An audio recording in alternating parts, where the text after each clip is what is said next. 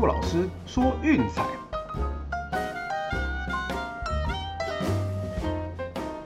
看球赛买运彩，老师教你前往拿白。大家好，我是骆老师，欢迎来到骆老师说运彩的节目。好，先跟各位听众朋友说声抱歉哦，昨天因为回家比较晚了，回家之后头有点晕，所以就休息到比较晚。那后来看一看，呢我就决定说，嗯，节目部分暂停一次。哦，那我们就只发了 VIP 的推荐。那我们就先来回顾一下这两天的战绩哈。那首先是前天的免费推荐，印第安人受让，嗯，最后很可惜哦，零比八输给了洋基，这场是没有过的。哦，看起来洋基在晚上是打得比较好的哦，这个部分我们待会的免费推荐也会谈到哦，晚点再来讲一遍。哦，那至于说 VIP 部分的呢，第一场洛基以九比八后，在一场超级疯狂的打击大战中击败国民。对，那也确实啊，就是国民的部分，就是投手真的是太弱太弱了哦，剩下就是打击在撑，不管怎么样领先都不够哦，总是有办法把分数给丢回去，最后是在惊涛骇浪之下一分险胜哦。那至于说最后一场部分，太空人四比三哦，靠了再见触身球才赢得比赛，那我们的让分是没有过，这场就残念了。所以前天的免费推荐是一败，然后 VIP 推荐则是一胜一败。哦，那至于说昨天呢，我们就等到很晚了，确定资讯出来之后才选了两场比赛。那第一场比赛，道奇五比一轻取红人，哦，薛泽真是猛到不像话，太强了，已经是连续三十五局无自责分。哦，那从加入道奇之后到现在，自责分率是零点七八。对，那昨天也确实用超抢眼的表现技压红人，那我们的让分和小分也都过盘。哦，那虽然说九局的时候，那个维雷卡有把局面搞得有一点点紧张，哦，还有后来 Jensen 上来是有把局面给稳住，收下比赛的胜利。对，那至于说另外一场比赛呢，哦，威恩瑞大战达比修，对，那红雀前面的打击，嗯，受制于达比修的压制，哦，一直没有发挥。直到八局下半才挤出逆转的两分炮，哦，这场真的太过瘾了，让达比修的好七局好投做白工，那最后我们的预测也是顺利的过盘，哦，那所以昨天的预测是三胜零败。哦，那这边也再跟大家强调一次啊，就是靠近比赛时间的资讯会比较完整，哦，那时候做出来的预测也会比较精确，对，所以 VIP 推荐就是这样子来的。对，那免费推荐毕竟是在时间非常遥远的时候，就是那些资讯都还不太明朗的做出来的，所以长期下来一定是 VIP 推荐的会比较精准。那这种我们的战绩统计也可以很明显的看得出来哦。对，本期的 VIP 推荐是五十一胜三十八败二平，声誉来到五十七点三趴。哦，那免费推荐则是一直在五成上下打转。哦，这也是另类的大数据验证啦，跟各位分享一下。好了，那今天因为周末的关系哦，所以我们先带给大家一场德甲的比赛。那另外有一场美国之棒的免费推荐要带给大家。哦，我们就赶快一起来看看吧。那首先德甲啊，为各位挑选的是多特蒙德对柏林联的比赛。哦，那这场比赛开赛时间是在晚上的十一点半，哦，所以大家记得时间要稍微掌握一下。哦，那这场比赛两支球队哦，其实风格是截然不同的。那我们都知道多特蒙德不论在攻守方面，还有在传控的能力，都是完胜柏林联。那本季踢到现在哈，是三颗进球，是联赛排名第二名，哦，仅次于拜仁慕尼黑。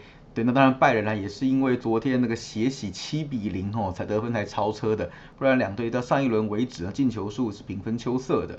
哦，那当然啦，因为这个礼拜就有一个比较大的变数哦，就是两队都有去打那个呃欧霸跟欧冠。对，那那个多特蒙德是在欧冠以二比一击败贝克西斯塔啊，拿下了近期的三连胜。你看一下他们的状况是非常的理想哦，不论攻守两端都相当的优异，而且每一场的得分都很高。啊，就算偶尔被对手防守反击给破门哦，他们都有办法靠着凶猛的攻势再将这个领先给要回来。对，所以看每一场基本上都是大分起跳啦。哦，那至于说柏林联啊，那风格和多特蒙德是完全不一样的，因为他们也知道说他们的传控能力是完全不如对手。对，那你看这一季到目前为止哈，那控球的时间只有百分之三十八点四，传球成功率只有七十二点五趴。对，这些数据都是在联盟中倒数三名的。对，那所以呢，他们要得分怎么做呢？只能靠防守反击，也就是长球哦，就是靠长传还有远射攻门这种方式。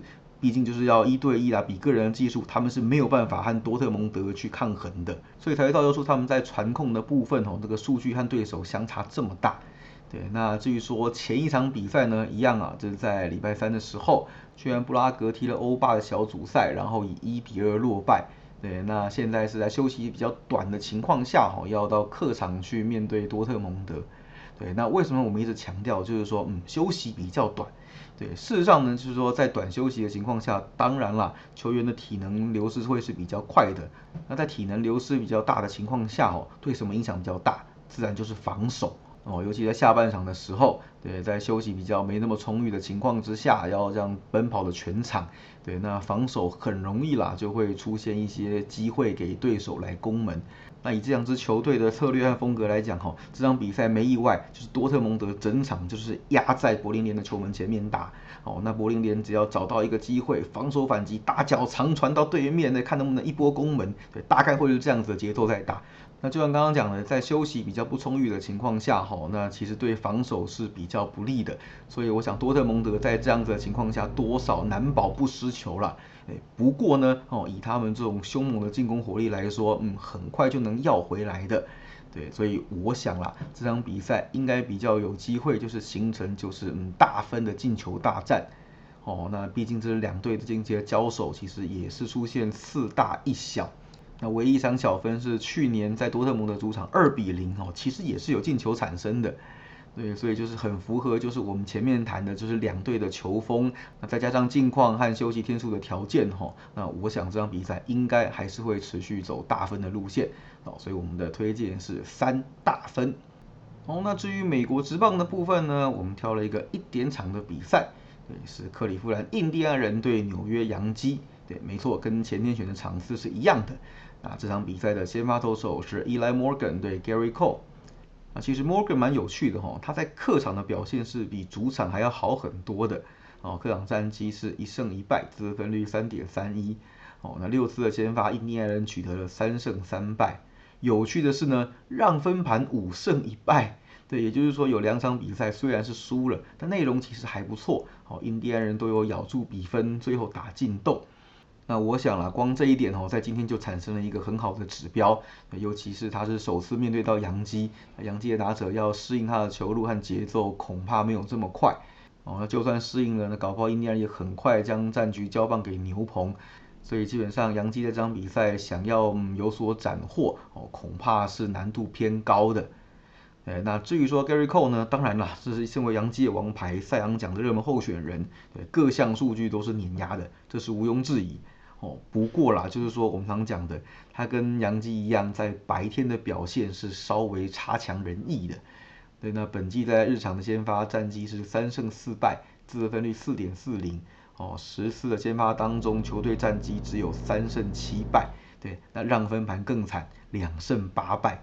哦，那这两胜也是最近才惊险拿到的，一场是对天使四比一，哦，让二点五刚好过盘。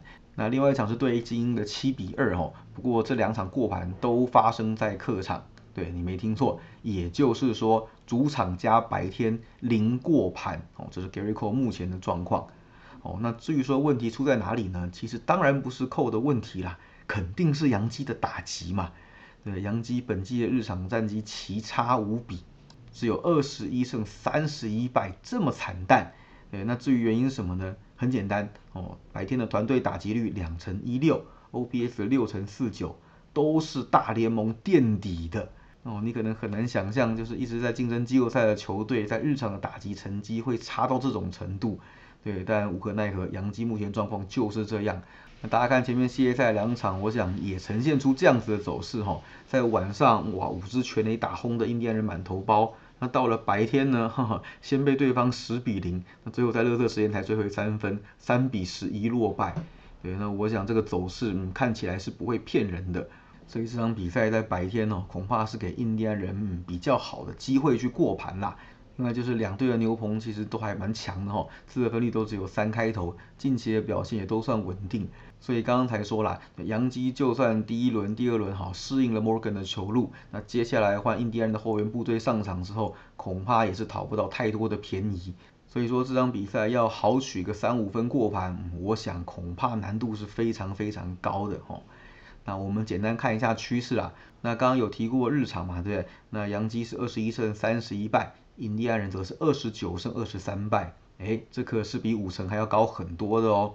那另一点就是像我们第一站有提过的哈，两队最近面对右投手的表现都不是很理想。对，杨基最近面对右投是三胜十一败。那另外就是系列赛的 Game Three 是零胜四败，四连败当中。